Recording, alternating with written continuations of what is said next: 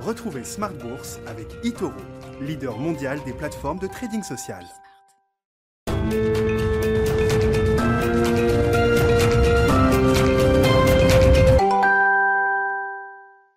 Et c'est reparti pour Smart Bourse, votre double dose quotidienne de marché en direct sur Bismart. Chaque jour à la mi-journée, 12h30, 13h. Et le soir, la grande édition avancée en fin de journée, donc à partir de 17h désormais, pendant une heure, avec notamment trois invités Planète Marché à suivre dans un instant pour commenter les grands enjeux du moment sur les marchés.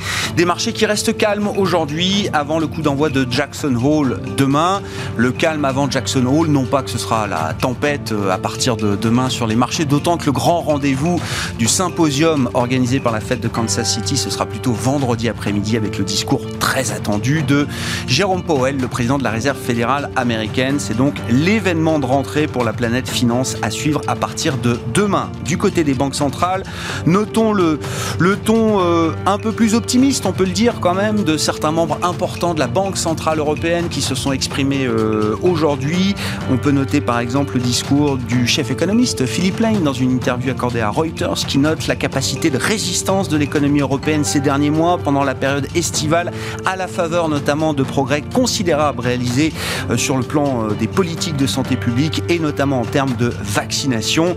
Et le vice-président de la Banque Centrale Européenne, l'espagnol Luis de Guindos, laisse même entendre de son côté que dans ce contexte, les prochaines projections économiques de la BCE pour la zone euro seront sans doute ajustées à la hausse. La prochaine réunion de la Banque Centrale Européenne se tiendra le 9 septembre. On parlera de ces sujets de marché avec nos invités. Le luxe, qui reste un sujet important en cette rentrée pour les investisseurs. Et puis on parlera matières premières également dans le dernier quart d'heure de Smart Bourse ce soir à partir de 17h45, le quart d'heure thématique.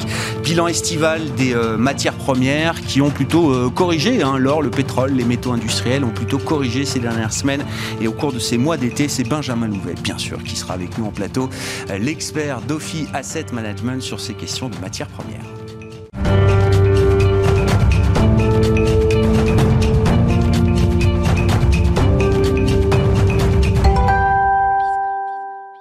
Séance calme donc aujourd'hui en Europe et sur les grands marchés. Le résumé complet, les infos clés du jour, c'est avec Alix Nguyen. C'est une séance des plus calmes aujourd'hui à la Bourse de Paris. On relève néanmoins quelques prises d'initiative alimentées par une situation sanitaire qui se stabilise. La, tendance est similaire à New York où les premiers échanges sont quasi stables. À noter qu'hier le S&P 500 signait un nouveau record. Les quelques statistiques du jour, dont l'indice IFO du climat des affaires en Allemagne en légère baisse à 99,4 points contre 100,4 points attendus. Euh, n'auront pas eu d'incidence sur les marchés. Aux États-Unis, les commandes de biens durables ont reculé de 0,1% en données préliminaires de juillet. Elles ont en revanche augmenté de 0,7% hors transport. Demain aura enfin lieu le rendez-vous tant attendu, celui de Jackson Hole, un événement qui conditionne les marchés et qui, pour l'heure, leur inspire de la prudence. Pour rappel, la réunion prendra fin samedi et sera surtout ponctuée du discours de Jérôme Powell attendu vendredi. Il clarifiera ses prévisions économiques et donnera éventuellement plus d'indications quant au calendrier du tapering à venir. Côté valeur, la plus forte hausse du jour revient à Publicis, dont le titre augmente de plus de 6%. Pernod Ricard va pouvoir relever son objectif de résultat opérationnel grâce au remboursement de certains impôts aux États-Unis. Plus précisément, l'impact de cette décision sur ses comptes 2020-2021 représente un résultat additionnel avant impôt de 163 millions de dollars, dont 33 euh, millions de résultats opérationnels courants, équivalent à environ 1% de croissance interne supplémentaire. Dans le secteur du luxe, Kering lance son programme de rachat d'actions. Le groupe envisage de racheter jusqu'à 2% de son euh, capital social au cours des 24 prochains mois. Il est spécifié que les actions rachetées par le groupe seront annulées, à l'exception de celles qui pourraient être allouées à des plans de rémunération en actions Kering des salariés de la société. Michelin a racheté l'intégralité du capital de la société Allo dont il détenait 40% depuis 2015. Le groupe se renforce ainsi dans le commerce en ligne. Et sur le plan de la santé, le fabricant de médicaments Johnson Johnson affirme qu'une seconde dose de son vaccin multiplierait par 9 la réponse immunitaire. Le laboratoire se repose sur une étude qui n'a pas encore été publiée. À noter que 14 millions de personnes aux États-Unis sont actuellement vaccinées avec le produit de Johnson Johnson.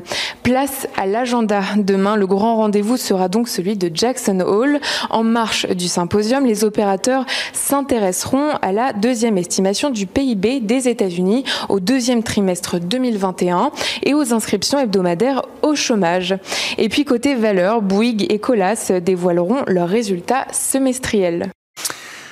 Alex Nguyen qui nous accompagne tout au long de la journée à 12h30 et le soir à 17h dans Smart Bourse pour vous livrer les infos clés du jour sur les marchés.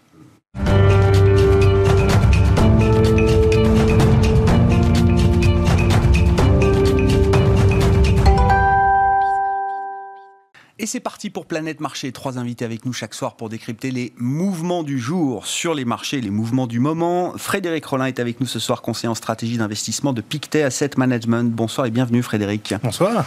Julien Ebenzal nous accompagne également. Bonsoir Julien. Bonsoir. Merci d'être là. Vous êtes président de Futur IM et Christopher Dembic avec nous également ce soir. Bonsoir Christopher. Alors, il n'y a plus assez de place euh, là pour écrire vos titres, euh, Christophe. Directeur de la recherche macroéconomique chez Saxo Bank. Et alors j'ajoute cofondateur de SPAC, mm SPAC c'est quoi SPAC, euh, C'est un cabinet de recherche que j'ai fondé, enfin cofondé avec Anne-Claire Belvaux, euh, qui a pour vocation notamment euh, à la fois de faire de la recherche macroéconomique pour les institutionnels, mais surtout de l'éducation financière. Et je crois que nous aurons pas mal de projets à l'avenir. Oh, mais je le dis d'ores et déjà, on a un rendez-vous fixé avec les équipes de SPAC le dernier vendredi de chaque mois à 17h45, justement sur l'idée de faire de la pédagogie financière, et nécessaire, de l'éducation économique et financière sur des, des, grands concepts, le PIB, l'inflation, tous ces trucs dont on parle tous les jours, mais ça, vaut le coup de, de, rappeler un petit peu comment ces indicateurs sont construits.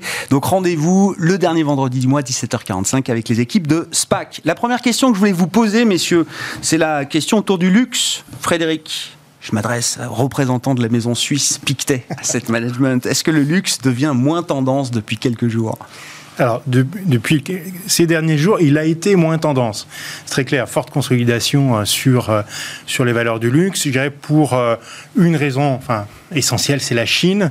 La Chine, d'une part, qui ralentit assez fortement, avec une politique monétaire qui reste quand même assez restrictive. Ça, ça peut continuer. Donc, ralentissement chinois veut dire un petit peu moins de consommation de produits de luxe. Mais je dirais que ça, ça c'est pas ça seulement qui justifierait une baisse aussi importante. Ce qui peut justifier une baisse plus importante, c'est eh bien les actions des autorités chinoises aujourd'hui qui sont en train de réglementer assez fortement certaines industries et euh, avec un, président qui parle de euh, prospérité commune. Donc l'idée effectivement que peut-être euh, montrer de façon très ostentatoire des signes extérieurs de richesse pourrait devenir un petit peu moins à la mode dans, dans les mois qui viennent. Alors bien sûr, beaucoup d'investisseurs de, se souviennent de 2016 où on avait eu une lutte assez forte contre la corruption et, et qui avait euh, euh, pénalisé, mais momentanément. Hein. Mm. Alors c'était vraiment destiné très très directement euh, au luxe. C'était les avait... montres et le cognac notamment. Voilà, voilà. C'était les deux emblèmes parce effectivement que, des cadeaux qu'on se faisait dans, voilà, il y avait des cadeaux. le milieu des affaires en Chine. Voilà. Et donc effectivement, il y avait eu un, une baisse momentanée des ventes, mais au fond, les ventes ont repris assez fortement parce qu'il y a une tendance en Chine très très forte, tout simplement, à un enrichissement des classes moyennes qui achètent de plus en plus de produits de luxe ou de marques de prestige. Donc peut-être temporairement euh, euh, une baisse de marché qui a peut-être en plus été exagérée parce que les valorisations étaient élevées, il y avait des positions assez importantes.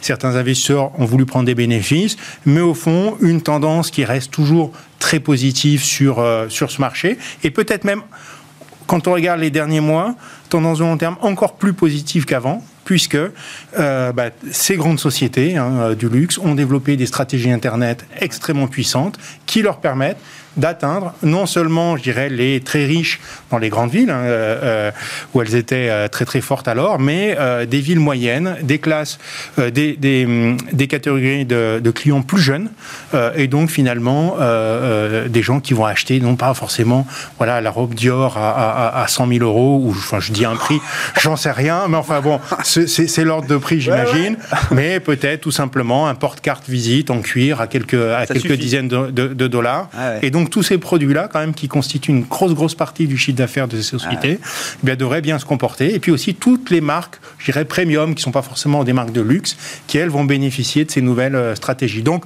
oui, pour nous, voilà, une consolidation, c'était peut-être un petit peu cher. Il y a des craintes là-dessus, mais la tendance reste euh, tout à fait positive sur ce marché. Consolidation, vous êtes gentil. Je sais qu'on peut mettre un peu ce qu'on veut derrière les termes de marché, mais là, c'est quand même 10, 15, jusqu'à près de 20% de baisse en 2-3 séances pour des méga Alors, euh, pour, pour, certains, c'est plus que ça, effectivement, mais pour nous, il y a une exagération probablement due aux prises de bénéfices. Mais nous, par exemple, on a une, stratégie sur les marques de prestige, euh, marques premium, euh, du plus haut record du 10 août à, aux, dernières valorisations. On est à moins, moins 3,5, vous voyez. D'accord. Il n'y a, pas, voilà, a pas que la valeur qui a perdu. voilà. Quand il y a un géant derrière. Quand il y a un géant derrière. Et puis, voilà, une diversification. Il ne faut pas oublier, il n'y a pas que le luxe. Hein, il y a les marques de prestige dans leur ensemble. Et ça permet quand même d'atteindre des classes moyennes. Et c'est bien vraiment les classes moyennes, de plus en plus aisées en Chine, qui portent ce marché beaucoup plus que quelques personnes ultra riches. Et vous dites effectivement la, la, la tendance à l'appétit des classes moyennes chinoises pour les marques de prestige et les marques de luxe, c'est une tendance plus lourde, plus longue, plus forte que la volonté immédiate de Pékin de rectifier un peu les signes ostentatoires de richesse. Elle va avec les progrès de l'économie chinoise qui nous paraissent euh, patents et de, devront continuer. Donc on a un enrichissement des classes moyennes en Chine et euh, euh, les ménages se portent sur, de plus en plus sur les marques de prestige. C'est pour nous une tendance beaucoup plus lourde que les ajustements euh, euh, temporaires euh, de, la politique chinoise. Hmm. Comment vous regardez le, secteur du luxe sur le, plan de l'investissement boursier, bien sûr, Julien? Est-ce que, le secteur a tout techniquement pour rester un pourvoyeur de surperformance encore demain pour les gérants? Est-ce qu'il faut toujours avoir du luxe comme fonds de portefeuille? Ou est-ce qu'il y aura peut-être mieux à faire, je ne sais pas, dans les prochaines semaines, les prochains mois? Alors, le, d'abord le lien avec la Chine, euh, très rapidement, mais à ne pas sous-estimer, pour moi, euh, le monde est multipolaire depuis euh, une quinzaine d'années à peu près, et c'est un des cycles, le cycle de la géopolitique, qui amène à, des conflits de plus en plus importants, et on a vu les, tensions commerciales entre les USA et la Chine. sous l'ère Trump, et on a aussi vu un nouveau dirigeant chinois qui a, été plus loin que des simples directives. Il est apparu au dernier congrès avec un costume singulier par rapport à tous les autres membres du parti, et a imprimé une, ce qu'on pourrait qualifier gentiment une philosophie. Je ne fais pas de commentaires politiques, euh, qui est en train de se traduire, à mon sens, déjà par une quasi-loi martiale depuis un an sur la partie économique, et euh, une volonté d'orienter la société d'une manière assez précise, non pas sur un an, mais sur les 20 ou 30 prochaines années qui le concernent. Je parle donc, de grande reprogrammation, donc le terme n'est pas complètement et donc, vide de sens. Et donc à chaque fois qu'on avancera euh, dans, ces directions-là, qui est une manière pour la Chine de euh, contribuer au conflit, puisqu'en en, s'occupant déjà d'elle-même, sans chercher euh, des accords particuliers, elle participe de fait à, ça, elle répond indirectement en mmh. fait à ça. Et donc, tous ceux qui ont un intérêt à un commerce avec cette zone, cette zone commerciale qui est devenue de plus en plus importante, hein, vu l'élévation du niveau de vie euh, des Chinois, eh bien, de temps en temps, il peut y avoir des, soubresauts. Donc, je ne sous-estime pas l'origine supposée, celle qu'on dit, hmm. de la correction. Après, sur la correction elle-même des valeurs du luxe, euh, bon, c'est un mois d'août, alors donc, il faut toujours être un tout petit peu prudent parce que les volumes euh, ne permettent de pas toujours bien refléter la réalité des choses. Mais ceci étant, quand une baisse creux, enfin, sommet au creux est de l'ordre de 15 à 20 comme vous le rappeliez, la question qu'il faut se poser, c'est quel est le contexte dans lequel ça se produit, ça se produit du point de vue comportemental. Et là, euh, c'est assez, je ne vais pas dire limpide, mais mm. ça me semble assez précis. C'est d'abord un contexte où on a eu euh, des résultats et des niveaux de marge qui étaient euh, jusqu'alors impensables et donc qui ont constitué des surprises au cours des derniers mois, qui, qui sont des surprises qui sont clairement projetées comme permanentes à long terme. Mm-hmm. C'est-à-dire le discours aujourd'hui en analyse financière, c'est de regarder ces entreprises sous, cet angle maintenant qui est nouveau. Et qui s'est traduit euh, dans les gestions, quelque chose que je ne savais pas, mais que j'ai découvert il y a quelques semaines, dans des grandes maisons de gestion en France, de dire ce sont des valeurs qu'on ne vend pas. Ah oui euh, on peut d'ailleurs tout à fait comprendre. Directeur de gestion, mais je le cite, François Cholet, DG de Montségur Finance, il y a quelques mm. semaines, quelques mois, j'ai interdit à mes gérants de vendre LVMH. Il y, a, une, problématique de pondération, c'est quelque chose qui est légitime dans ce type. on gère la pondération, mais. Euh, oui, et surtout quand on veut refléter quelque chose, enfin, quand on veut avoir des portefeuilles actions qui, qui, soient pas trop trop loin comme d'une évolution globale du CAC 40, vous pouvez pas ne pas avoir des valeurs de luxe qui ont un poids relativement important. Mais donc on peut comprendre qu'on ne peut pas descendre en dessous d'un certain niveau. Mais de commencer à, dire, euh, dans plusieurs endroits, hein, on, ne peut pas les vendre, c'est caractéristique d'un sentiment extrême. Ça, c'est clair que c'est la situation. Alors, le sentiment extrême des, nouveaux, des, des, nouvelles des, perspectives qui ont été extraordinairement rehaussées, qui sont euh, dites comme acquises dans le contexte chinois que j'indique au départ, la baisse de 20%, moi je la prends très au sérieux. Et enfin, dernier point, donc, donc je pense pas que le luxe va, pour répondre à votre question, je pense pas que le luxe va continuer à surperformer. Je ne dis pas que c'est un secteur qui doit s'écrouler en bourse, c'est pas du tout mon propos, mais je pense que la surperformance est vraiment passée. Et enfin, dernier point, ça s'inscrit, alors si on regarde, non pas le fameux discussion croissance-valeur, hein, gross value, mais si on regarde deux, trois secteurs qu'on agrège, type euh, santé, alimentation, éventuellement un petit bout de télécom, c'est-à-dire quelque chose qui a un, caractère très défensif, et qu'on met de l'autre côté euh, de l'industrie, mais pas de l'industrie longue, de l'industrie cyclique, ou qu'on met des, des éléments cycliques type produits de base, etc. Quand on rapporte ces deux masses mmh. euh, d'actions en Europe, euh, on a nous des, des, agrégats qu'on a constitués pour ça, on s'aperçoit qu'on commence à avoir une reprise euh, des défensives. Et ça, c'est quelque chose qui peut coexister avec une surperformance des valeurs de croissance et donc le luxe, mais qui, est, qui à ce stade du cycle, pourrait très bien coïncider avec la perspective d'un ralentissement économique.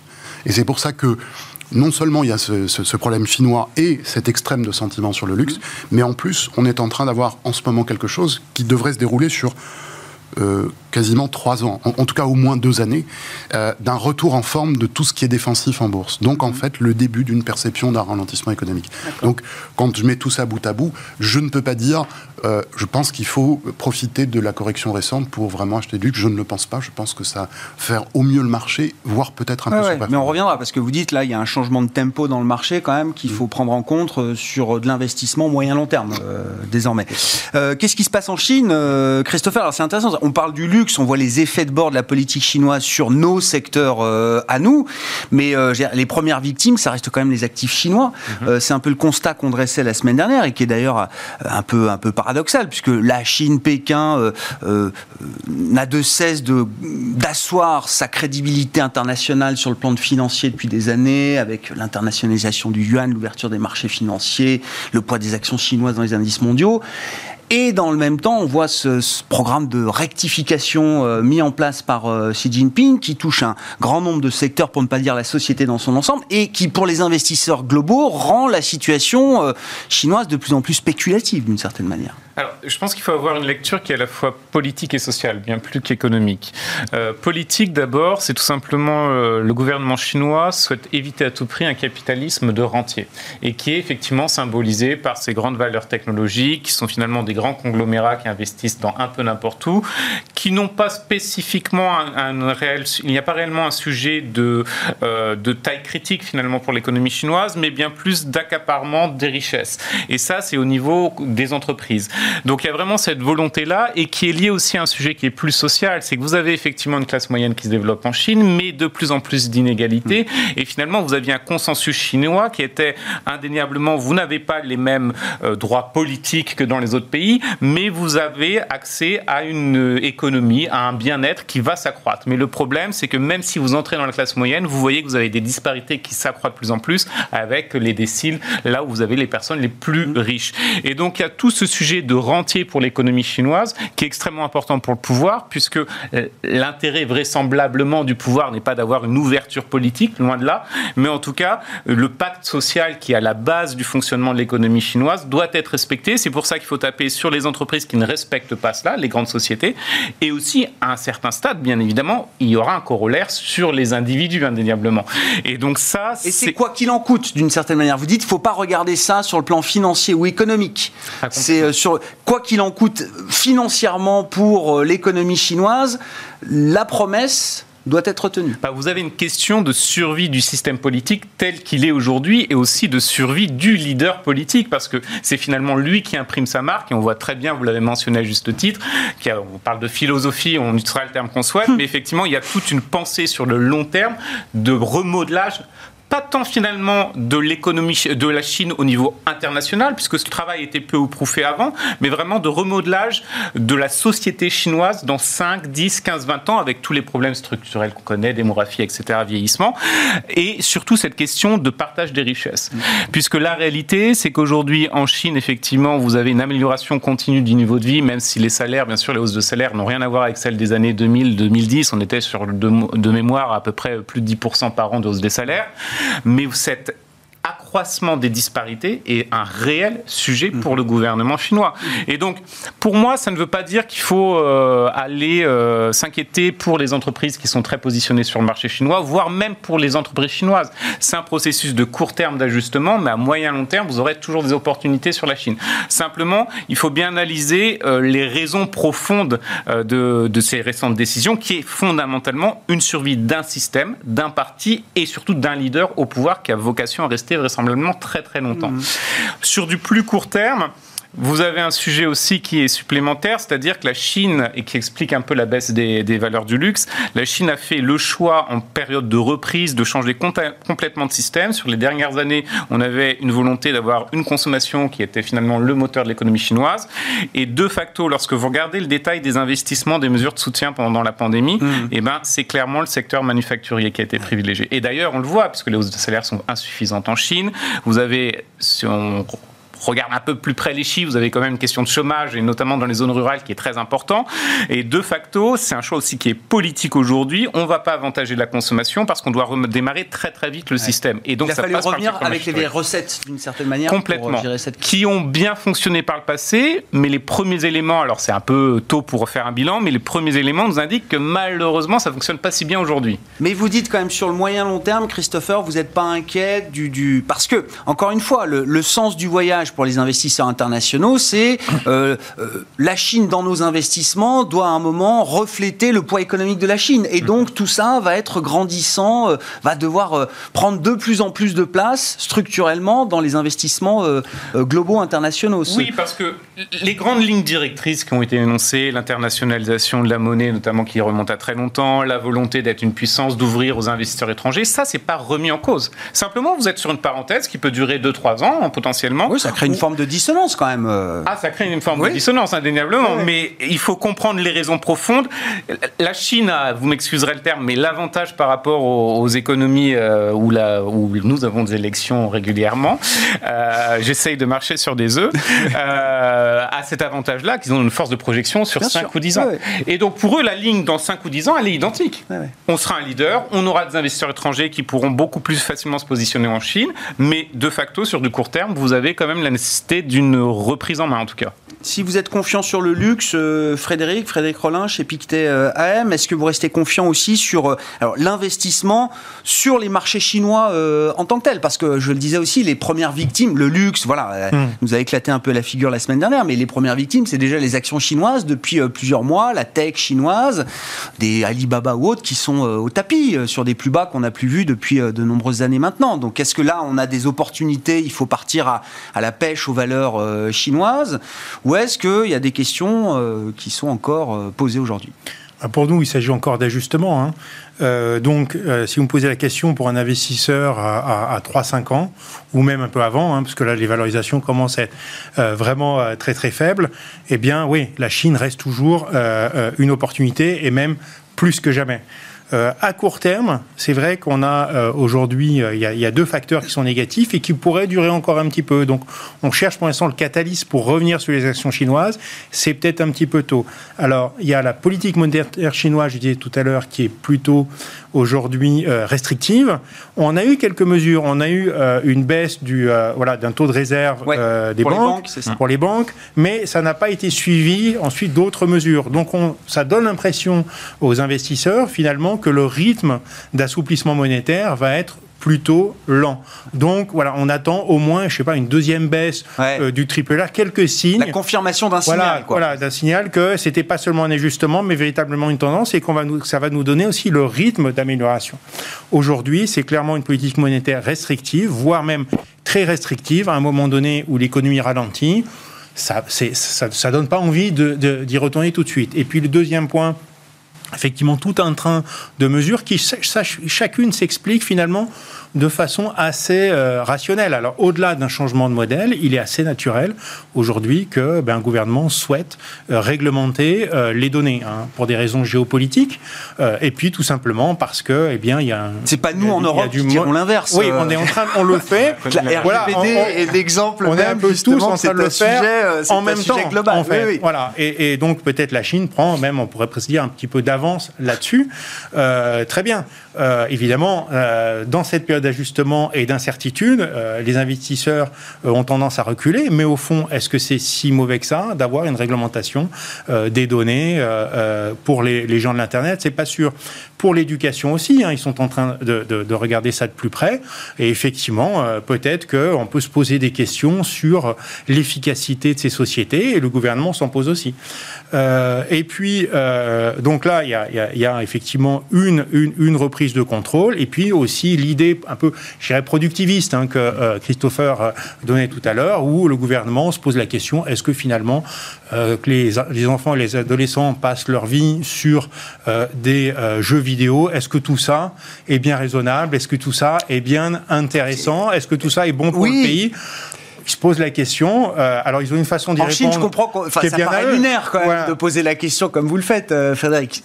Bon, ça se passe en Chine, donc on ça comprend se passe En Chine, mais ça bien se passe sûr, en Chine, et donc les choses sont, euh, sont, sont, différentes. Mais au fond, on avait déjà eu ça sur Tencent, euh, en, je crois que c'était en 2018, hein, si je me souviens bien. Euh, bon, ça n'avait pas empêché euh, les actions de revenir à la hausse. Donc, pourquoi donc ça donne plutôt envie, je dirais, euh, d'investir à moyen terme, mais à court terme, on aimerait euh, quand même que cette avalanche de euh, nouvelles plutôt négatives cesse, qui est du côté des autorités ou du côté de la Banque centrale, un petit, un petit feu vert. Pour l'instant, voilà, on nous explique que c'est pas le moment. Peut-être on n'achètera pas au plus bas. Voilà, mais on, on, attend quand même des signes un peu plus positifs parce qu'au fond, quand même, cette économie chinoise est très intéressante. C'est quoi le seuil de douleur pour voir une euh, banque centrale chinoise intervenir euh, plus ah, Alors, euh, il faudra attendre parce que je pense que tu as raison. on est sur une politique monétaire qui est restrictive et le message qui est envoyé par les autorités, c'est notamment intéressant de regarder, de lire la presse officielle chinoise en anglais. Et vous aviez, oui, parce que c'est plus compliqué autrement, en tout cas pour moi. mais vous avez eu il y a 15 jours de cela un des organes de presse officiels qui vous disait très clairement qu'aujourd'hui, la volonté, en tout cas, c'est d'avoir une nouvelle baisse du taux de réserve obligatoire des banques au quatrième trimestre, donc c'est quand même très loin, et éventuellement quelques mesures d'open market, d'ajustement qui pourraient venir dans la foulée. Mais vous n'êtes pas du tout sur un bazooka. Il est pas... un game changer pour les investisseurs. Ah, complètement. Et surtout, vous vous rendez compte, quatrième trimestre, ça veut dire qu'on va quand même avoir dans les prochains mois, vraisemblablement sans surprise, des chiffres économiques qui seront encore assez mauvais, en tout cas euh, pas aussi bons qu'on a pu le connaître par le mm. passé. Donc ça pose une vraie question, mais après la Chine a certainement une volonté d'éviter aussi euh, à garder vraiment en mémoire les aléas et les retombées notamment du, euh, du big, euh, du très important soutien en 2008-2010. où le contre-coup avait été violent avec des surcapacités ah, un peu partout et qu'il a fallu gérer pendant quelques années. Bah, ça nous amène au sujet du ralentissement économique. Julien, alors, je sais pas quand même sur la Chine, sur les marchés chinois en tant que tels, la tech chinoise qui est emblématique. Hein, enfin voilà, on a les GAFAM américains, les BATX euh, chinois, euh, des méga caps là aussi, avec euh, un grand écart. C'est-à-dire que le, marché tech américain et le marché tech chinois fonctionnaient plutôt de, concert. On avait quand même plutôt une corrélation assez forte entre bah, la hausse d'Apple, Amazon et celle de Alibaba, Tencent ou des autres. Et, là, c'est vraiment l'écart qui se creuse. Est-ce que ça, c'est déjà un problème dans les marchés globaux? Alors, l'événement sur les valeurs technologiques, il est, il est récent. Enfin, il est récent relativement à la correction du marché des actions en général, puisque le sommet des marchés en Asie, c'est, en tout cas en Chine et au Japon, c'est février. Avec des sommets sur des matières premières qui sont un ou deux mois après le début d'une reprise du dollar. Donc des choses qui en général vont un petit peu ensemble et qui traduisent soit un, besoin de souffler dans cette tendance, ce qui est une hypothèse, ou soit peut-être le début d'une préoccupation plus importante. Mais il y a la partie hors technologie qui est la partie au sens large, c'est donc la, baisse des, indices chinois. Et je précise quand même japonais aussi en même temps, c'est quelque chose qui, à mon avis, est lié justement à cette euh, décision, alors je, je, le relie un peu au, au, phénomène monétaire, mais à cette décision euh, d'avoir euh, ce que disait, je ne vais pas reprendre ce qu'a dit Christopher, c'est exactement ça, la cohérence, la cohérence politique, la cohérence sociale. C'est une priorité pour eux.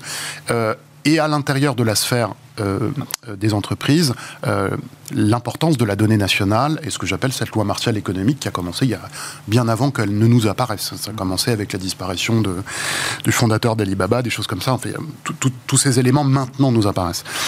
Après, donc le, la techno, c'est un élément récent qui vient s'ajouter en fait à une préoccupation de la Chine qui est distincte. Après, pourquoi je trouve que ça a une origine euh, monétaire, c'est que si vous regardez toutes les grandes émissions de, monnaie euh, sur 200 ou 300 ans, à chaque fois les déséquilibres se corrigent par l'échange, puisqu'il y a euh, pratiquement toujours un déséquilibre d'une zone à l'autre. Mmh. Or là, la particularité Japon, Europe, USA, c'est la même chose au même moment.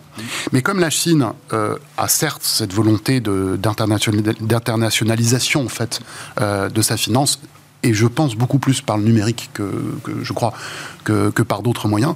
Aujourd'hui, elle n'est pas encore dans ce, schéma, elle ne l'est pas, factuellement elle ne l'est pas, et donc comme tout le monde relance en même temps, je pense que son intérêt, c'est plus en ce moment de se concentrer sur cette fameuse cohérence politique et sociale qui est décisive à long terme pour eux, parce que s'ils sont déstabilisés de l'intérieur, ça va commencer à être très très compliqué et bénéficier de, des, alors des, bazookas, des ben bazookas qui sont sortis de tous les côtés. Donc, je trouve que tout ça est logique et je ne m'inquiète pas du ralentissement du marché des, actions chinoises. Je l'explique par tout ça. Je pense qu'il y aura il y, a, une fenêtre là qui commence, ah. puisqu'on vient de baisser pendant un certain temps, que les mauvaises, les mauvaises nouvelles se sont enchaînées jusque, jusque la partie techno. Je pense qu'il y a une petite fenêtre, mais j'ai pas tellement envie de faire une allocation sur l'Asie. Je, je, je, reconnais qu'il y a une fenêtre, je reconnais qu'il y en a une, mais ça me paraît pas clair. Pourquoi? Bah Alors ça s'inscrit dans la problématique du ralentissement plus global. C'est pour ça que je ne suis pas encore très convaincu, mais je, reconnais que ça a déjà pas mal baissé, qu'on intègre tous ces éléments. Bon, sur le changement de tempo du marché, c'est ce que vous disiez tout à l'heure, euh, Julien. Euh, voilà, dès qu'on sait plus trop quoi faire, dès qu'on a un peu peur du rythme de croissance demain, ben, tout de suite, c'est, euh, on revient sur défense, défensive, croissance visible. Et c'est ce qu'on a pu observer sur les, derniers mois, c'est ça, Julien? Alors, je vais le dire pour essayer de, tout en étant synthétique, mais juste de rappeler, il y a trois mois, on a eu quand même beaucoup de signaux qui nous indiquaient de, non pas de quitter les marchés d'actions parce qu'il y aurait une crise financière qu'on ne peut pas prévoir, mais des signaux euh, d'euphorie ou enfin d'optimisme un peu excessif. J'avais cité notamment euh, sur le rapport sur le marché obligataire, ça nous a fait retourner assez exceptionnellement sur le marché obligataire, un rapport, un sondage de 500 gérants hmm. qui ont demandé à horizon un an, est-ce que vous pensez que le marché obligataire peut surperformer le marché des actions euh, Et à ce moment-là, il y avait 3% des gérants qui ont dit oui et 97% qui ont dit non. Et euh, je, veux bien que ça s'explique. Hein. Je, veux bien qu'on pense qu'il y aura de l'inflation. Qu'à ce moment-là, on pense qu'il y aura de l'inflation. C'est devenu trop unanime. Mais c'est, ça traduit ça traduit un état d'esprit qui a vraiment changé. Si vous regardez un an et demi plus tôt, à cette question, quasiment, je pense que le, résultat était inverse. Donc, on est allé sur un extrême, euh, je pense, au deuxième trimestre, qui ne s'est pas traduit par un ralentissement, enfin, qui, qui, disons qu'il y a une moindre hausse des marchés actions. il n'y a pas eu de crack. Oui, non, il n'y a, pas eu d'accident. Mais il y a une discussion, il y a un débat. Voilà. Donc ça, c'est le premier élément, c'est l'analyse des comportements. Le deuxième, c'est sur les cycles économiques. Le dernier creux cyclique pour moi est début 2019. Donc 2019, euh, euh, on remonte avant, 2015, 2011, 2008, enfin le cycle de Kitchen, donc c'est des cycles de trois ans et demi. Le prochain est forcément fin 2022, début 2023. Quand je dis forcément, il se passera. C'est son amplitude qui est impossible à, prévoir. Évidemment, et pas à la date près, c'est toujours à un trimestre ou deux. La question c'est est-ce que le sommet de l'activité économique se situe au milieu du cycle, ce qui voudrait dire qu'il hmm. vient de passer, ou est-ce que c'est plutôt deux tiers, ce qui est un autre cas de figure? Et pour ça, les, les cycles, ces cycles de trois ans et demi ne se ressemblent pas. Mais quand ils se rassemblent, quand on en rassemble trois pour former ce qu'on appelle un cycle de juglar, donc un cycle dit des affaires, cycle euh, de 10 ans, enfin de 7 à 11 ans pour être très précis, à ce moment-là, on voit que les trois ont une typologie différente Et on a une probabilité non nulle maintenant, qu'on commence à voir tout ça, une probabilité non nulle pour que le sommet de l'activité économique soit justement juste derrière nous. C'est pour ça, c'est pas une certitude, mais autant avant je pensais qu'il aurait lieu euh, début 2022, autant là je commence à m'interroger. Donc je pensais qu'on avait un sommet mineur. Au tiers du cycle, et en fait il est plutôt à la moitié du cycle. Dire, comme les marchés d'action ont quelques mois d'avance sur tout ça, ce qu'on voit sur les marchés d'action, c'est pas les événements du jour, c'est les choses qui seront là dans six mois, qui sont escomptées euh, par l'information. Ce qui veut dire que la prudence qu'on avait il y, a, il y, a, trois mois, on est tenté de la garder en ce moment parce qu'on ne sait pas si on n'a pas passé. Euh, alors, passer le point haut de l'activité économique, hein, encore une fois, c'est du momentum. Hein. Ça ne veut pas dire que demain, ça va aller mal. C'est que la vitesse d'amélioration va maintenant réduire. Oui, ça ne veut pas dire qu'on est en croissance négative, par exemple. Mais comme les marchés d'action escomptent ah ce bah. genre de choses, la question mérite d'être posée. Voilà. Alors, on n'a pas décidé, on n'a pas tranché, on se donne encore un peu de temps, mais il y a une probabilité pour que, bah, si par exemple on décidait euh, de ne plus être exposé, enfin de rester très peu exposé aux actions. Si le cycle était passé, si vous en arriviez à cette conclusion définitive, ferme, qu'est-ce que ça impliquerait pour vous en termes de gestion Là, on n'a pas d'exposition. La question est est-ce qu'on en reprend pas Et pour l'instant, la réponse est non, mais elle n'est pas définitive. Ce à quoi on s'expose, c'est principalement c'est l'année 2018, c'est-à-dire qu'on avait le même schéma fin 2017. Et en fait, on a passé de janvier à septembre 2018 avec un marché qui a monté de 4%, mais où, où, le consensus était ultra haussier. Ah pour en fait perdre 20 à 30% selon ce qu'on regardait dans les trois derniers mois. Euh, est-ce que est-ce qu'on va pas rentrer dans un, petit peu un désert si nous on quitte les marchés d'action parce que parce qu'il ne se passera rien, ce qui est une possibilité? Voilà, c'est une interrogation. Donc rien n'est tranché, mais euh, on n'est pas revenu. Est-ce que le risque action en vaudra toujours la chandelle dans les prochains mois C'est ça. Je comprends. Bon, bah, sur le changement de tempo des marchés, mais de l'économie et même du policy mix aussi, hein, si on utilise ce, terme euh, des économistes pour définir donc l'alliance entre les politiques monétaires et les politiques budgétaires. Policy mix qui a été d'une intensité évidemment extraordinaire, incroyable, exceptionnelle, mais je ne sais pas si c'est vendredi ou plus tard, Jérôme Poel va nous envoyer quand même le message que, en termes de policy mix, on fera pas mieux que ce qu'on a fait euh, jusqu'à présent.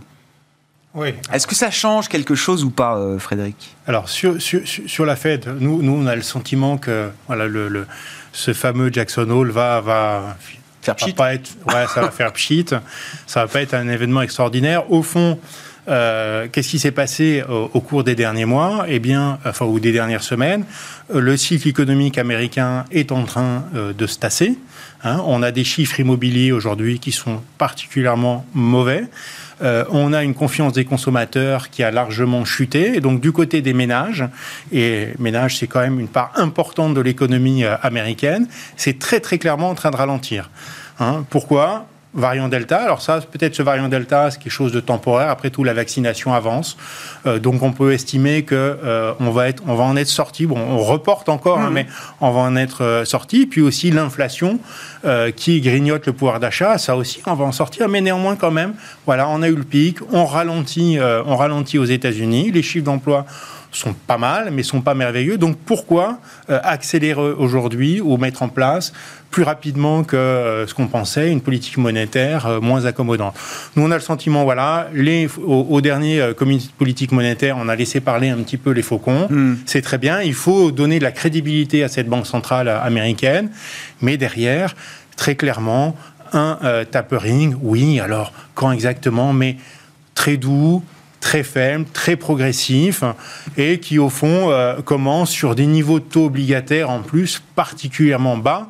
Donc quelque chose finalement qui pourrait avoir relativement peu d'impact euh, sur le marché euh, à comparer, par exemple, à l'impact que peut avoir la politique monétaire chinoise. Hmm. Je regardais, par exemple, un, graphique récemment où euh, on, voit des gros rallyes sur les marchés obligataires américains 2015, 2016, 2019, 2021. Donc des taux longs américains des qui taux baissent américains qui baissent et puis qui décrochent en fait à la baisse. Quel, quel, est le, point commun entre ces trois événements-là? Eh bien, c'est le ralentissement chinois. Au fond, la politique monétaire ajuste, américaine injuste, mais elle est tellement claire, euh, tellement euh, donnée au, public qu'il y a relativement peu de surprises, donc ça crée peu de volatilité.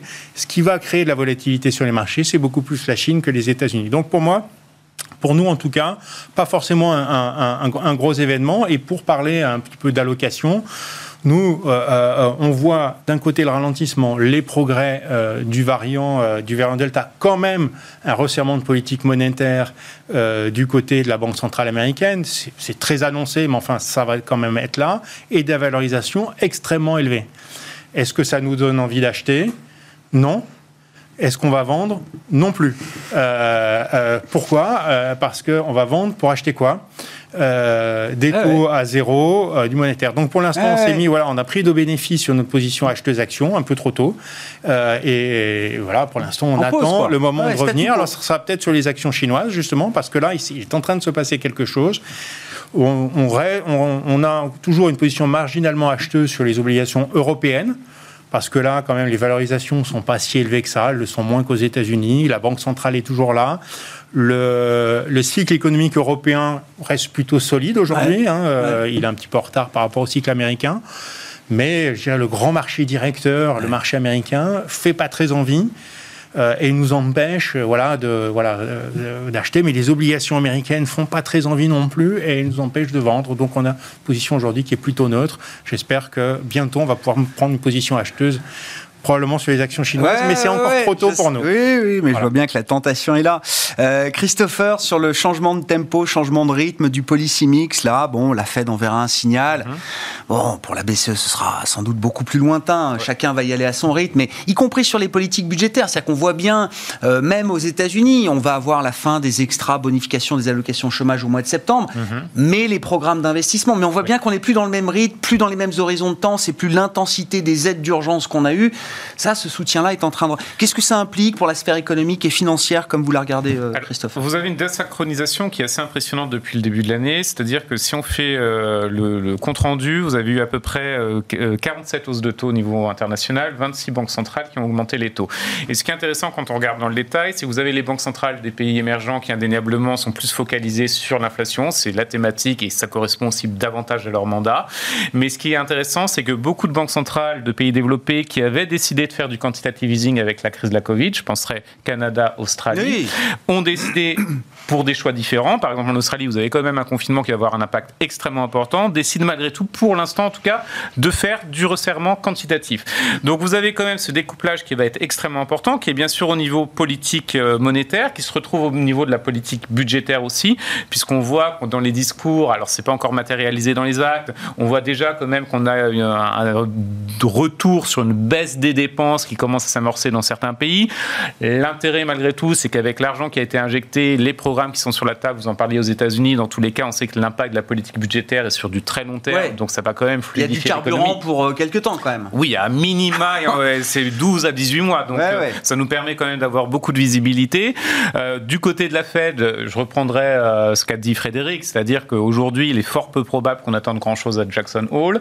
je pense qu'un point qui va être plus important que le timing exact, parce qu'à quelques mois près, ça n'a pas changé la chose, c'est bien sûr le montant, mais bien plus que cela, c'est la composition aussi du mmh. tapering. Oui. Euh, c'est souvent oublié, mais dans les, euh, le compte rendu de la réunion du mois de juin, donc pas de celle de juillet qui a été publiée récemment, on avait une des discussions très importantes entre les participants sur le fait qu'on pourrait s'intéresser plus au marché de l'immobilier, donc d'abord réduire sur les titres adossés, euh, sur les titres adossés 40 marché milliards de MBS, comme on les appelle, achetés chaque mois par la Fed, aux côtés des 80 milliards de dollars de treasuries, donc d'obligations d'État qui sont achetés tous les mois là aussi. C'est ça, avec toute la thématique indéniable sur le marché de l'immobilier, les prix sont trop élevés. On voit là effectivement qu'avec la hausse des prix, on commence à avoir dans les derniers indicateurs ah probablement beaucoup plus d'offres sur le marché. Tout simplement, bah les maisons, les logements ne se vendent pas. Bah, ça tue la demande. Hein. Ah, complètement. Donc il y a un sujet marché de l'immobilier aux États-Unis qu'il ne faut pas négliger. Je pense que le sujet inflation sera temporaire. Après, chacun sa définition temporaire. mon point de vue, ce sera plusieurs trimestres à minima. Mmh. Euh, mais ça, ça passera. En revanche, le risque lié au marché immobilier est aujourd'hui, je pense, un peu négligé dans les euh, analyses économiques, analyses de marché, et on voit que la Fed, malgré tout, s'y intéresse, même si c'est pas le gros focus. Et alors, il faudrait quoi? Parce que c'est, on, a, on atteint un niveau de paradoxe incroyable. Il faudrait que la Fed continue d'entretenir la hausse des prix du marché immobilier en achetant des, MBS, alors qu'on est déjà sur des prix records mhm. et qu'on voit que ce niveau de prix, ben finalement bloque les acheteurs aujourd'hui. Ils sont coincés parce que au sein de la Fed, il y a un débat qui date d'avant Covid et qui n'est pas partagé indéniablement par tous les membres du FOMC sur la question des inégalités liées à la politique monétaire. Et force est de constater, il n'y a pas besoin d'études académiques très poussées pour voir qu'il y a un effet quand même sur le marché de l'immobilier. Et derrière cela, des inégalités qui s'accroissent. Et dans le même temps, éviter un dégonflement d'une bulle, puisque si vous regardez les indices Case-Shiller, par exemple, qui sont un bon indicateur mhm. sur les grandes villes, alors c'est pas les mêmes villes qui sont en bulle que celles avant 2007, mais vous avez des bulles qui sont d'ampleur tout aussi importante. Donc il y a un fine-tuning vraiment qui est extrêmement important pour la Fed, en tout cas au niveau de ces fameux MBS. Il faudra vraiment surveiller de près. Bon, on suivra, bon, quand même, le discours de Jérôme Powell vendredi après-midi, et puis après, les prochaines étapes. Hein. Il y a euh, FOMC en septembre, et puis euh, novembre et décembre. Voilà, ça laisse euh, quand même trois meetings d'ici la fin de l'année pour une annonce concrète, peut-être, sur ce programme de réduction des achats d'actifs de la Réserve fédérale américaine. Merci beaucoup, messieurs. Merci d'avoir été avec nous dans Planète Marché ce soir. Frédéric Rollin, conseiller en stratégie d'investissement de Pictet Asset Management, Julien Nebenzal, président de Futuriem, et Christopher Dembick, le directeur de la recherche macro de Saxo Bank.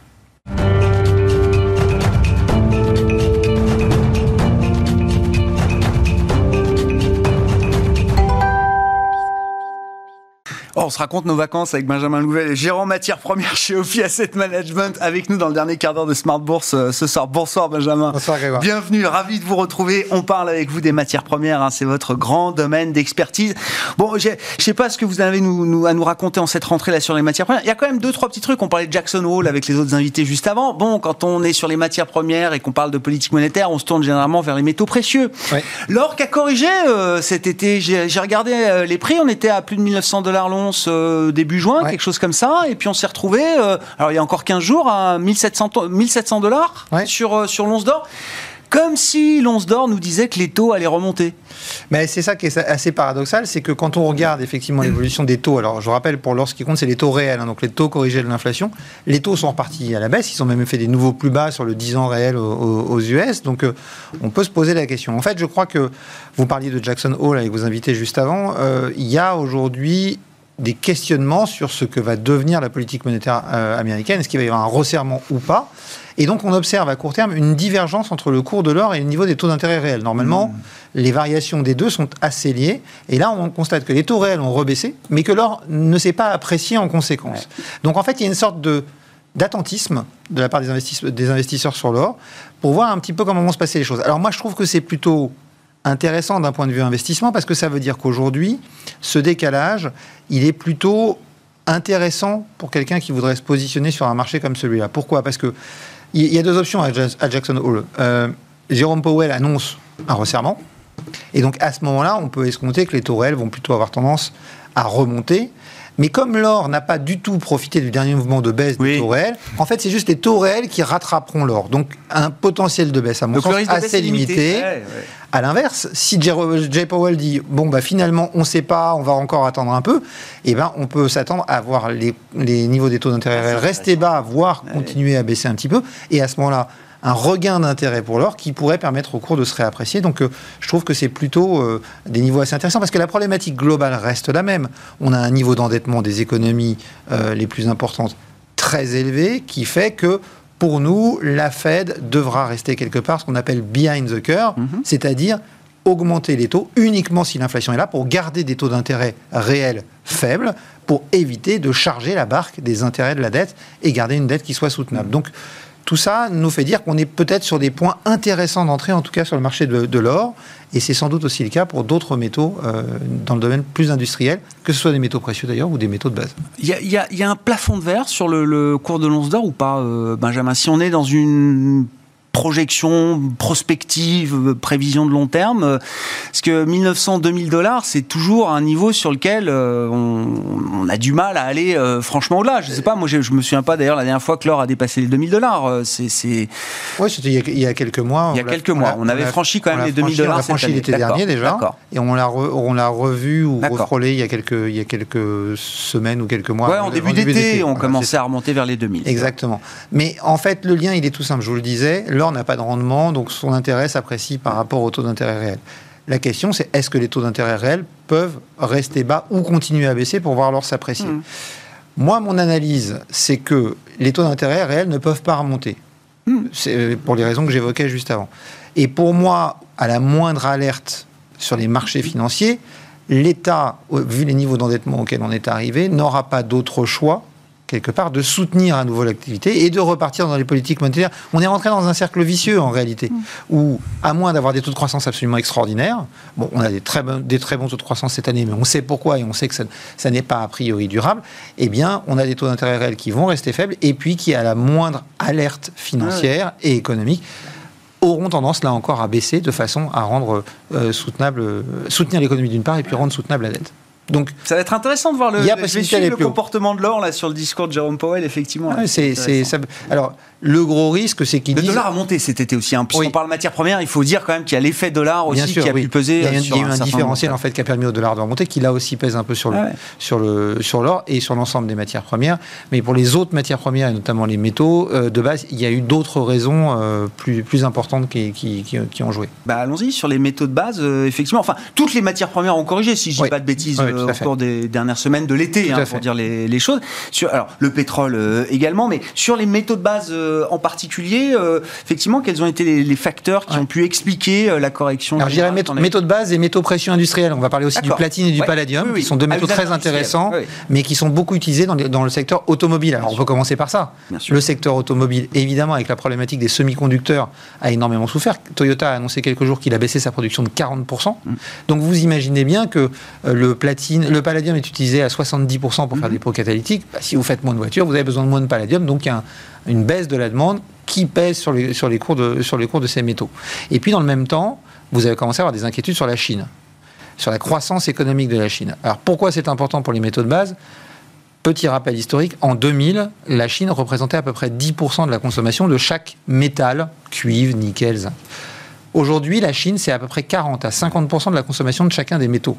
Donc, évidemment, si la Chine, la croissance chinoise s'enraye, la demande de métaux devrait en souffrir. Et puis, vous avez eu aussi un impact lié au gouvernement qui a voulu limiter la spéculation et donc a fait un relâchement d'un certain nombre de stocks stratégiques. Oui, c'est ça. C'est ce que j'ai beaucoup retenu, c'est que la Chine en mettait sur le marché euh, au fur et à mesure pour euh, limiter qui a encore appuyé ce, mouvement. Euh, et puis, dernier élément, au-delà des problématiques de politique monétaire qu'on a évoquées, vous avez les craintes sur le Covid d'une façon générale. Si vous avez à nouveau des restrictions, à nouveau des confinements, vous en avez en Nouvelle-Zélande, le Japon a aussi mmh. mis un certain nombre de, de, régions en, état d'urgence hier, eh bien forcément, ça fait peser un risque sur la reprise économique et donc sur la consommation de matières premières. Donc tout ça a été assez négatif. Ça, c'est pour le court terme. Voilà, mais... Oui, parce que, alors, vous allez me dire sur le moyen long terme, parce que ma question, c'était quand même, on s'est tous un peu à un moment emballé quand on a vu le compartiment des matières premières repartir au fur et à mesure que l'économie parler d'un nouveau cycle. Super cycle Super cycle, tout à fait. C'est ça, un super cycle, c'est 10 ans de hausse devant nous pour euh, les matières premières. Est-ce qu'il faut euh, réviser un peu ce, ce, jugement euh, euphorique, je ne sais pas, à l'époque? vous, vous noterez bien quand même que tous les arguments qu'on vient d'évoquer sont des arguments plutôt de nature conjoncturelle. Toyota Toyota va pas garder sa, sa, production bah de, de, véhicules en baisse de 40% toute sa vie. Donc on a un problème d'approvisionnement qui devrait se régler quelque part entre le quatrième trimestre, maintenant on parle plutôt du quatrième trimestre ou du premier trimestre 2022. Et donc à ce moment-là, évidemment, la consommation de ces métaux va repartir. Sur le platine et le palladium, c'est particulièrement important parce que côté production, on est sous contrainte. Je rappelle, le palladium est en déficit hmm. chronique de production depuis 10 ans. C'est la dixième année consécutive qu'on produit moins de palladium qu'on en consomme. Donc il y a tous les éléments pour faire repartir ce métal à la hausse. Le platine sert également pour l'automobile, donc devrait pouvoir connaître le même, le même genre de sort. Et le platine a un joker dans sa manche, c'est que le platine est un métal absolument indispensable pour une technologie bas carbone qui aujourd'hui a le vent en poupe, c'est l'hydrogène vert. Mm. Et l'hydrogène vert, aujourd'hui, il y a 27 pays qui ont annoncé un plan sur l'hydrogène. La France va mettre 7 milliards sur les 10 prochaines années, l'Allemagne 9 milliards, l'Espagne 8 milliards, le Portugal 8 milliards, les, États-Unis vont y aller, la Chine est en train d'y aller, la Corée du Sud, le Japon. Donc ça va être, que ça soit une bonne idée ou pas, il va y avoir un déferlement. Or, on a besoin de platine pour faire les électrolyseurs, et on a besoin de platine pour faire les piles à combustible, pour mettre dans les voitures à hydrogène. Donc, ces deux métaux-là ont un bel avenir. Et puis, pour les autres métaux, euh, vous avez des métaux de base comme le cuivre, comme le nickel, on a déjà eu un peu l'occasion d'en parler, qui sont des métaux, et je suis content parce qu'on voit dans la presse que le, phénomène commence à devenir central, ce qui pour moi est majeur parce que c'est une des limites dont on ne parlait pas du tout pour la transition énergétique. On a besoin d'énormément augmenter notre production de métaux si on veut réussir la transition énergétique. Euh, si on parle du cuivre, les besoins en cuivre sont absolument considérable. Euh, Emmanuel H. à l'IFPEN a fait une étude sur le sujet et estime que quand on regarde les chiffres sur la base d'un monde qui voudrait rester sous les 2 degrés, on pourrait avoir en 2050 consommé à peu près 90% des réserves de cuivre identifiées sur la planète aujourd'hui. Ça veut dire aussi qu'il va falloir développer le recyclage, qu'il va falloir développer euh, la sobriété, mais quoi qu'il en soit, pour faire du recyclage, il faut avoir les métaux nécessaires. Mmh. Et donc, pour la prochaine période de 20 ans, qui est la période de transition énergétique, eh bien là, il va falloir des vrais métaux qu'il va falloir aller chercher sous la terre. Et donc là, il va falloir investir beaucoup dans les activités minières. Je m'étonne notamment que cette activité ne soit pas dans la taxonomie européenne, ni dans les technologies habilitantes de la taxonomie, étant donné son caractère critique. Oui, mais si combien de temps On prend beaucoup de temps. Mine de on prend beaucoup de temps. C'est entre 5 et 7 ans pour une, mine. Entre le moment où on la découvre et le moment où on la met en production, c'est une quinzaine d'années. Et entre le début du projet et la production, c'est environ 5-6 ans. Voilà. Hmm. Donc, si on s'y met aujourd'hui, ça veut dire 2027. En 2035, il faut avoir déjà sérieusement décarboné notre économie. Et si on, si on parle de 2025, ça nous laisse 25 ans pour être neutre carbone. Comment vous expliquez que ce soit pas encore plus visible dans les prix de marché, j'entends, que dans le grand public, ce soit un débat qui paraisse lointain, technique, euh, cryptique ou autre, c'est une chose, mais bon, sur les marchés... Euh, Parce que les prix de marché, Grégoire, sur les matières premières, n'intègrent jamais la perspective des prix à long terme. Parce que si vous intégrez dans les prix long terme, dans les, prix des contrats à terme sur, le, sur, le, sur longue échéance, une variation à venir de, des prix euh, de, la matière première, vous allez avoir des producteurs qui vont dire bah moi à ce prix-là, ça m'intéresse et qui vont vendre. Ils vont dire bah moi je sais que je vais produire, donc je vais vendre dès maintenant ma, et, ma, production et comme ça ça va faire rebaisser le prix. Donc en fait le prix à terme n'est jamais que le prix comptant plus les coûts de stockage sur la période. Hmm. C'est tout. Donc il n'y a pas de côté prospectif dans le prix. Donc des investisseurs peuvent se positionner sur le, le contrat à court terme, mais quand vous avez des problèmes conjoncturels, eh bien, ils se mettent en retrait, ils attendent un peu, ils se disent j'aurai des meilleures opportunités un peu plus tard. C'est ce qui explique aujourd'hui cette correction, malgré, à mon sens, et, notre, notre, avis chez OFI, euh, les perspectives très importantes de développement sur ces métaux. Ouais, ça, dans une logique moyen-long terme, là, vous dites, on a, j'ai pas vu l'ampleur de la baisse, euh, c'est quoi, 10, 15 Oui, c'est ça. C'est ça, C'est déjà des niveaux pour un investisseur moyen-long terme qui deviennent vraiment intéressants pour, euh, pour moi, prendre position. Sauf à ce qu'on reparte dans un, un confinement mondial, oui, où là, on aura clairement un nouveau frein sur, non, Bien sûr, mais là, on fera table rase de tout ce qu'on a dit. Hein, les métaux précieux en profiteront peut-être davantage pour le coup. Mais sauf à avoir ça, euh, on a déjà acté beaucoup de mauvaises nouvelles au niveau de la production industrielle. Et donc, je pense qu'on on arrive sur des niveaux qui sont relativement intéressants. Merci beaucoup Benjamin, merci, d'être euh, avec nous régulièrement pour évoquer ce sujet des matières premières, gérant matières premières chez Ophi Asset Management. Benjamin Louvet qui était l'invité du quart d'heure thématique de Smart Bourse chaque soir désormais à 17h45, un nouvel horaire pour l'édition du soir, je le rappelle, 17h, 18h, l'édition de la mi-journée ne change pas, on se retrouve donc en direct demain à 12h30 sur Bismart.